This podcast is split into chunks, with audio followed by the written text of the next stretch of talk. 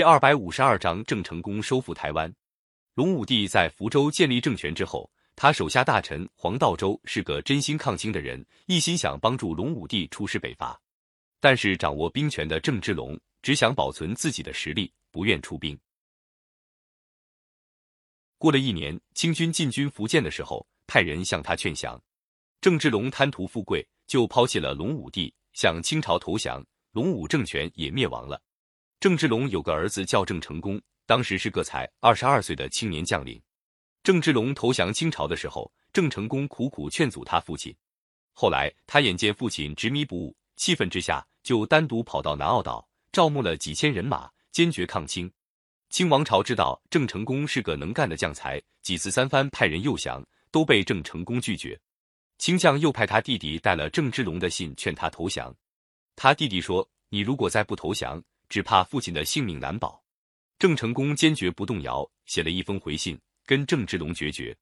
郑成功兵力渐渐强大起来，在厦门建立了一支水师。他跟抗清将领张煌言联合起来，乘海船率领水军十七万人开进长江，分水陆两路进攻南京，一直打到南京城下。但是清军用假投降的手段欺骗他，郑成功中了清军的计，最后打了败仗，又退回厦门。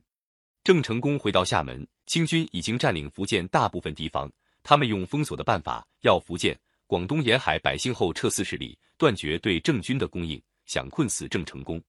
郑成功在那里招兵筹饷，都遇到困难，就决定向台湾发展。台湾自古以来就是我国的领土。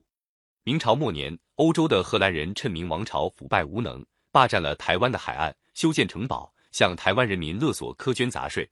台湾人民不断反抗。遭到了荷兰侵略军的镇压。郑成功少年时期就跟随他父亲到过台湾，亲眼看到台湾人民遭受的苦难，早就想收复台湾。这一回，他下决心赶走侵略军，就下命令要他的将士修造船只、收集粮草，准备渡海。恰好在这时候，有一个在荷兰军队里当过翻译的何廷斌赶到厦门见郑成功，劝郑成功收复台湾。他说：“台湾人民受侵略军欺侮压迫。”早就想反抗了，只要大军一到，一定能够把敌人赶走。何廷斌还送给郑成功一张台湾地图，把荷兰侵略军的军事布置都告诉了郑成功。郑成功有了这个可靠的情报，进攻台湾的信心就更足了。公元一千六百六十一年三月，郑成功要他儿子郑经带领一部分军队留守厦门，自己亲率二万五千名将士，分成几百艘战船，浩浩荡荡从金门出发。他们冒着风浪。越过台湾海峡，在澎湖休整几天，准备直取台湾。这时候，有些将士听说西洋人的大炮厉害，有点害怕。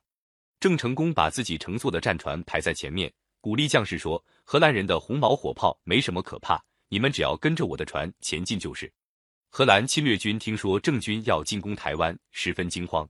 他们把军队集中在台湾和赤堑两座城堡，还在港口沉了好多破船，想阻挡郑成功的船队登岸。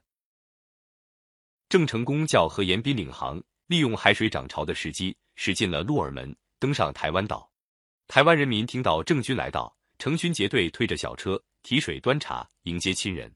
躲在城堡里的荷兰侵略军头目气色败坏的派了一百多个兵士冲来。郑成功一声号令，把敌军紧紧围住，杀了一个敌将，敌兵也溃散了。侵略军又调动一艘最大的军舰“赫克托号”，张牙舞爪的开了过来。阻止郑军的船只继续登岸，郑成功沉着镇定，指挥他的六十艘战船把赫克托号围住。郑军的战船小，行动灵活。郑成功号令一下，六十多只战船一齐发炮，把赫克托号打中起了火。大火熊熊燃烧，把海面照得通红。赫克托号渐渐沉没下去，还有三艘荷兰船一看形势不妙，吓得掉头就逃。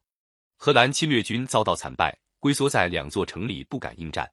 他们一面偷偷派人到巴达维亚去搬救兵，一面派使者到郑军大营求和，说只要郑军肯退出台湾，他们宁愿献上十万两白银慰劳。郑成功扬起眉毛，威严地说：“台湾本来是我国的领土，我们收回这地方是理所当然的事。你们如果赖着不走，就把你们赶出去。”郑成功喝退荷兰使者，派兵猛攻赤县。赤县的敌军还想顽抗，一时攻不下来。有个当地人给郑军出个主意说。赤县城的水都是从城外高地流下来的，只要切断水源，敌人就不战自乱。郑成功照这个办法做了，不出三天，赤嵌的荷兰人果然乖乖的投降。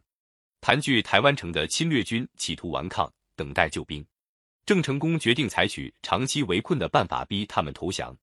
在围困八个月之后，郑成功下令向台湾城发起强攻。荷兰侵略军走投无路，只好扯起白旗投降。公元一千六百六十二年初，侵略军头目被迫到郑成功大营，在投降书上签了字后，灰溜溜地离开了台湾。郑成功从荷兰侵略者手里收复了我国神圣领土台湾，成为我国历史上杰出的民族英雄。